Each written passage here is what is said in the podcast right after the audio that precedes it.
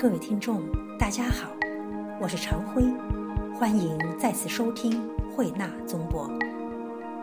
不久前，《华尔街报》登载了一个调查报告，统计出全球各国的富人中，哪些国家的富豪偏爱移民。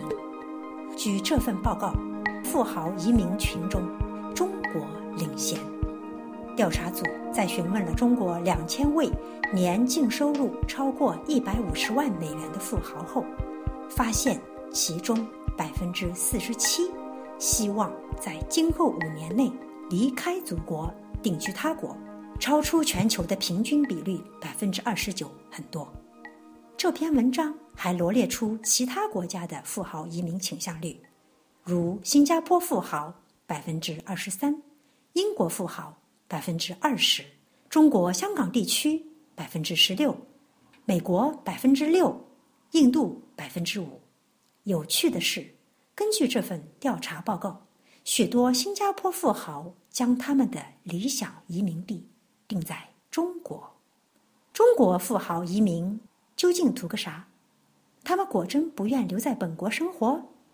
倘若真的移民了，日后会不会也吃上后悔药？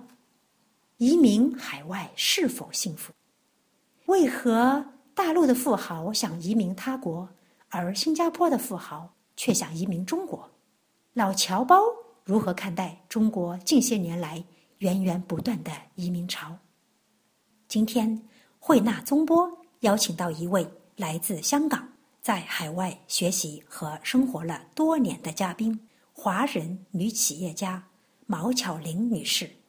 让我们一起来听听他的看法。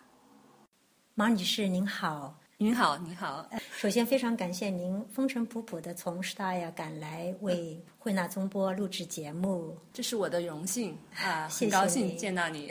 谢谢。嗯，呃，马女士哈，最近呢。《华尔街报》上哈有一篇文章引起了我们的关注。呃，文章里呢说，根据一份调查报告，呃，近半数中国富豪希望在下面五年内移民他国，而其中最受青睐的移民理想地不是美国，不是加拿大，而是香港。香港高居首位，达到百分之三十。您来自香港，也了解大陆。能否为大家分析一下这个现象？为何大陆人偏爱移民香港呢？好，很了解倒是不敢说，但是呢，呃，我在生香港生活了二十几年吧，嗯，我觉得这个始终是中国人的地方，那文化呃还是比较相近，呃，虽然它是呃经过英国统治一百多年，有一点西化，呃，但是始终是中国人的地方了。那呃，另外一点呢，就是说呃，地理上呃也是有呃很近，嗯，大家 如果真的想回家的话呢，也就是也就是啊一两个小时、两三个小时的飞机就到了。那所以呢，呃，这是一一一些客观的优势啊，令到嗯很多中国内地的人想去香港。嗯，重要的一点呢是说，呃，香港一。呃，虽然是一个中国呃，在中国南部的一个城市，但是呢，它还是一个世界级的国际城市。那它有开放呃自由啊，呃还有这个法治的呃环境，所以呢，呃，这又又跟中国的大部分的城市呢有一点不一样。嗯，基本上这是一个可以令到中国人呃通向世界的一个窗口吧。而且在金融方面，呃，资金流动也是很自由的。这样的话，对一些啊有钱人来说呢，资金流动也是很重要的。那呃，这是可以很好的一个据点。这份报告中间也说了，呃，中国富豪移民国外啊，有几个大的。因素第一呢，是想到考虑到小孩子的教育机会，以及他们今后的就业机会，还有就是在经济上面的呃社保方面的一些好的政策。另外就是气候良好，气候宜人，呃，这些是不是在香港都是非常理想的呢？嗯，香港的教育呢，其实嗯也还可以啦，就是说中小学的教育，嗯。我相信比国内某一些城市是好一点，当然也不是说世界一流的。嗯，大学的教育还是在亚洲来说是排名在前面的。那这样的话呢，这个教育的呃问题呢，在香港是也算是呃就是合乎大家的要求吧。气候这要看人呐，呃，北方人可能不习惯那种潮湿啊炎热的夏天，那是基本上是一种就是啊亚热带的气候，嗯，接近海边。那我自己是觉得，我虽然虽然是北方人，但我自己觉得啊这种气候还是可以接受的。它夏天还不是太热，嗯，当然我觉得这些倒不是我自己觉得不是主要的因素。主要的因素可能还是那种资金流动啊，呃，政嗯法治啊，呃，还有自由出入啊这些，嗯啊，这是我的感觉了。嗯，刚才您说您是北方人，嗯，呃，您是从北方内地到香港去的吗？对，我是在呃祖籍河北，那我爸爸是河北人，我妈妈是印尼华侨，是广东人。我在呃内蒙古出生，在十岁的时候去香港的。那所以呢，呃，基本上是童年在国内，然后小学以后就在香港。就是说，小学在中国念了几年之后，又到香港继续念书，啊，那么就是有一种亲身的体验了内地学校的学习制度和香港学校的学习制度之间存在的异同。呃，您能为我们说一说吗？哦，那个时候已经年代久远了。那是文化大革命，呃后期吧，嗯，我在念小学，那所以呢，那个时候跟现在又不能比了，呃，那个时候是很多嗯思想教育啊，政治教育啊，而且那几年我觉得跟现在的小学，呃，国内的教育根本不一样了。但是基本上我看朋友的小孩子，比如说现在。在国内的和朋友的小孩子现在在香港念书的那个情况呢，其实，在压力来说呢，大家都是很很大，很多周末都要补课啊，学这个学那个的，这可能您也听过这些故事的啊。在香港也有这种填鸭式教育吗？也是压力很大，对，大家都很想进入名校，那名校呢，呃，就是。可能要在幼幼儿园或者是幼儿园之前，你都要已经开始准备所谓准备面试啊，呃，然后你还要准备你的所谓的 portfolio，嗯，啊，一个三岁的小孩、五岁的小孩准备什么 portfolio 呢？就是很，我觉得是很可笑的一回事。什么画画啊、弹琴啊，都要都要会的。跟大陆有点类似哈。嗯嗯。这个名校是指在香港的名校，还是指在其他国家的名校？嗯，香港的名校、小学、中学，他们都希望进入一些比较有名的学校。啊，嗯，呃，最近哈，《南方周末》有一篇文章说，中国已经成为美国海外高中生源的第一大国。二零一三年呢，中国学生获得赴美高中 F1 学生签证的数字是八年前的五十倍，是两年前的五倍。留学哈，真是低龄化了。这种趋势究竟意味着什么呢？在您看来，我想中国人呢，始终在传统来说已经是比较呃注重呃小孩的教育。那这样的话呢，他觉得在国外，如果经济上可以负担的话呢，在国外的教学环境比较好一点，这是感觉了。嗯，这样的话，有条件的人呢，很多都送呃他们的小孩子往。国外，呃，到美国啊，到英国，现在也是一个热门的呃留学国家。对，望子成才，这是大家的共性吧。美国的中国人哈，他们活得愉不愉快？嗯，最近呢，我也是看到一篇文章，说是在美国的中国人啊，常常像个祥林嫂啊，在美美国梦实现之后，发现了历史的终结。因为有车有房有院子有篱笆墙之后，还能追求些什么呢？中国的农民也可以同样有这些呀。而在美国，还是个国外的翻版，永远都是其他国家土地上的财产。即便你有绿卡有国籍，最后哈奋斗的历史终结了。学位拿了，工资有了，呃，便开始空荡荡的想家了，就好像古语说的这个“身在曹营心在汉”，很痛苦。有一种希望叶落归根的感觉。现在呢，呃，这些中国的富人们将孩子们送到国外，他们移民后会不会也有这种最终还是要叶落归根的感觉呢？嗯，我自己没有在美洲生活过，那有一些朋友在那边，都是跟我跟我这个年纪段的，大概就是四十到五十岁的。嗯，有很多有各种的移民的模式，有的呢是在那边啊，就是九七年，就是有一些香港的朋友是在九七年，呃，回归之前有点害怕了吧，呃，移民潮去了，比如说加拿大那一那一群人，那一般都是比较是中产阶级吧，可以说，那他们呢，其实现在呢有不少已经已经回流了，啊，那可能小孩子都在那边念书。是不是叶落归根呢？嗯，我想可能也是经济的考啊，因为这些中产的人，嗯，在始终觉得自己在自己的那个领域，就是地域里边发展呢，会比在国外发展的好一点。那也有一些呢是说，嗯，近十几年移民过去的一些国内的朋友，在美国、在加拿大，那他们呢，呃，其实小孩子也。在那边很小就过去，或者是甚至在那边出生的话呢，小孩子呢已经觉得自己是美国人或者加拿大人了。在那一代呢，根本上他们，呃，我自己觉得不可能让他们再回去中国，或者是回去香港，或者是回去亚洲长远的生活，因为他们没有那个身份的感觉了，已经是。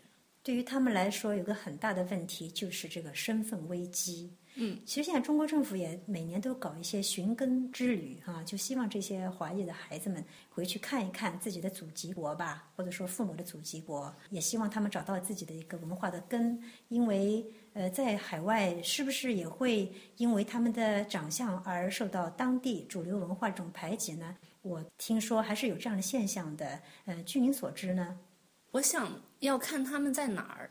呃，如果是在比如说在加拿加拿大的一些比较大的城市啊，多伦多啊，或者是温哥温哥华的话呢，呃，其实华人已经是主流社会的一个大的构成的一个呃元素吧。呃，所以呢，我自己觉得他们可能不会有这种感觉。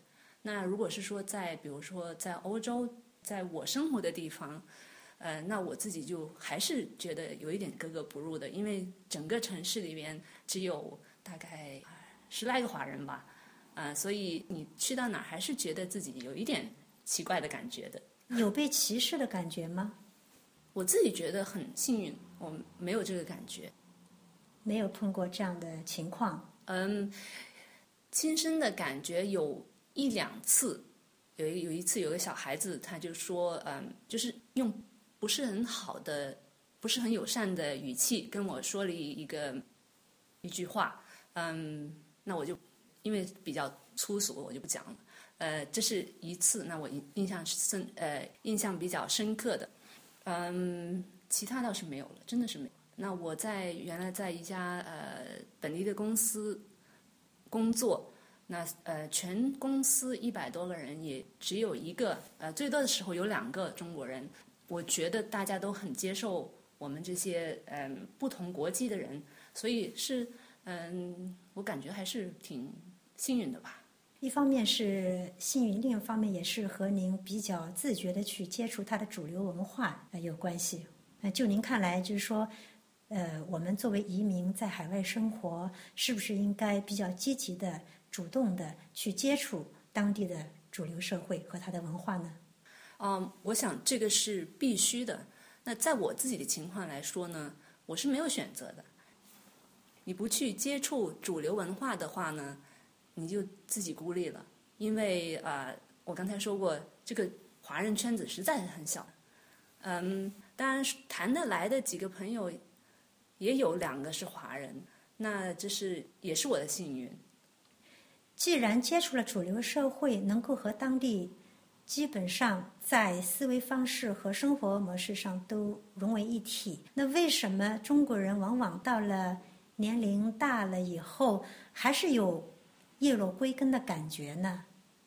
嗯，我想就是还是一种，可能是我们这一代，嗯，还是有一种就是文化，呃，可能我们这一代还是有一种呃被文化传统的影响吧。那而且呃，经历了中国的这样的改革啊、改变呢，嗯，还是有一定的呃感情在里边，嗯，而且很多的时候父母还在啊中国。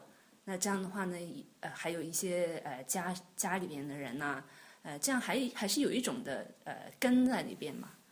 呃，我刚才说了，就是说，可能我们下一代呢，就呃没有这种感觉了。您的孩子呢？他是在哪儿出生的？他是在香港出生的。什么年龄到了奥地利？啊，两岁多一点吧。那么记忆记忆基本上都是在奥地利。嗯。他对于中国文化。有什么样的概念？啊，他一点都不觉得自己是有中国的血统的，就是他是混血儿，嗯，但是他自己不觉得自己有中国的血统的。他呃，比如说有中国队，呃，电电视上或者是有什么报道，中国队对哪一个呃国外的队伍呃运动的比赛的话呢，他一点都不觉得要为中国队加油的那种感觉。在学校呢，他和同学们相处有没有谁说啊？你看你不是整个奥地利人，呃，你有中国血统，有没有这方面的一些比较微妙的情况出现？嗯，倒是没有，因为我我们那边就是学校都比较小，那些班呢都很小，大家的嗯同学的关系都很密切，嗯，可能小孩子也是比较。天真一点，无邪一点，他们不会想说，呃，有一些种种族啊，或者是有呃不同国籍的太多的分别。是啊，这些种族歧视的概念，要么可能是由父母灌输的，要么是由这个社会啊影响的哈。作为孩子，还是比较纯洁无邪的，在一起共处也是非常开心的哈。他没有碰到过什么问题。没有没有，而且嗯，可能他长得也。比较细化一点，仔细看才 看得出来。明白，没错，这倒是一个非常好的保护层。嗯，回到咱们这个移民话题，呃，当时这个《华尔街》报纸上面这篇文章也有一个统计数据，说是香港富人也有百分之十六想移民到其他的地方。一方面是大陆人想移民香港，另外一方面是香港人想移民到别的地方。他们要是去移民，都爱去哪些地方呢？嗯，香港人去移民可能也喜欢去，应该也是比较喜欢北美，呃，加拿大，嗯，呃，美国啊这些地方。欧洲好像比较少。那嗯，也有一些是已经有了英国的居留居留权的，因为历史因素。我想这些地方吧，不过英国的天气可能不是很好，所以说还是首选是美国和加拿大，不是英国哈。对，嗯，那他们移民的理由可能是哪一些呢？嗯，我想这些人还是有一些啊，有一点忧虑，就是说这个五十年不变是不是真的是可以嗯维持下去呢？而且啊，当然还有一点就是说，五十年以后又怎么样呢？是不是会有变呢？啊，我自己是相信呢，呃，中国没有必要啊把香港搞垮的。那他还是想呃把香港继续维持成为一个呃国际化的大大都市，呃，就是没有必要把它把搞垮的。当然有一些现在有一些手段呢，或者是有一些现象呢。就有的人就开始有一点担忧，就想往外跑，呃，这是一个政治的保险。那另外也是刚才提过，就是说香港的教育制度呢，也是呃不是很完美，呃，小孩的压力真的是很大。那为了小孩的教育呢，也是呃出去好一点，居住的环境也是国外比较好一点。嗯，我自己感觉就是这几个因素了。作为市场，中国大陆一定是潜力非常大的。呃，这也就是为什么我也发现文章中这么说：富裕的新加坡人很喜欢移民中国。嗯，他们是不是一些富商看好了中国市场呢？新加坡人移想移民中国，这个我觉得这一点是挺新奇的。我自己也好奇为什么。呃，我自己可以想象的是，也就是商业的理由吧。嗯，因为这个市场大啊，那新加坡始终是一个只是一个很小很小的地方，只有四五百万的人口，嗯，所以呃，发展的机会可能比较少一点。嗯，具体的内幕。就我能很难 很难呃想象，毛女士，我知道您在奥地利也有一家呃自己的公司，叫做泽通咨询，嗯，呃，而且听您说不久您就要回到亚洲，呃，除了去香港，也会去上海和中国其他城市做一些业务交流。就你个人而言，也发现了这个中国大陆是不可或缺的一个潜在的大的合作伙伴，所以。您今后若是有更好的合作伙伴在中国，也可能想象往中国大陆移动呢？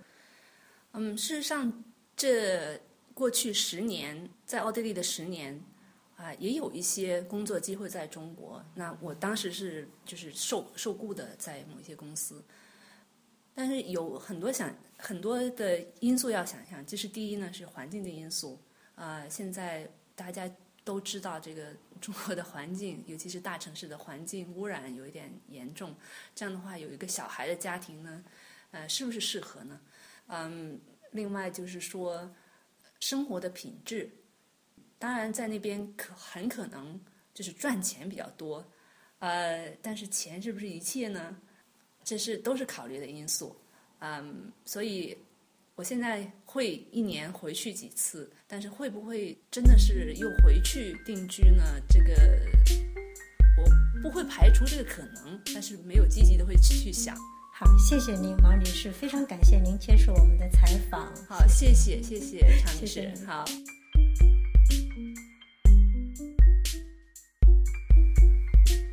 国外的月亮果真更圆吗？作为市场营销学专家的毛女士，似乎也常思量这个问题。只是，正当我们在思考富豪移民后的入乡随俗是不是更有难度这个问题，欧洲一家侨网上登出了一篇有关中国富豪移民的真实图景。这篇文章有一段话这么说。富人移民将是国内在国内房地产泡沫破裂之前的暴利产业，也是朝阳产业。西方国家深谙其理，为了改变之前劳工移民和留学移民带来的困扰，西方国家开始出台各种高额投资移民策略，让中国的有钱人可以移民不移居。换句话就是说，花钱在国外买个身份，然后继续留在中国生活。不是我不明白，这世界变得快。原来全球是个村，大家都是国际人。富豪们更明白，叶落归根是剪不断、理还乱的人之常情。今天的节目到此结束。谢谢收听，我们下次再会。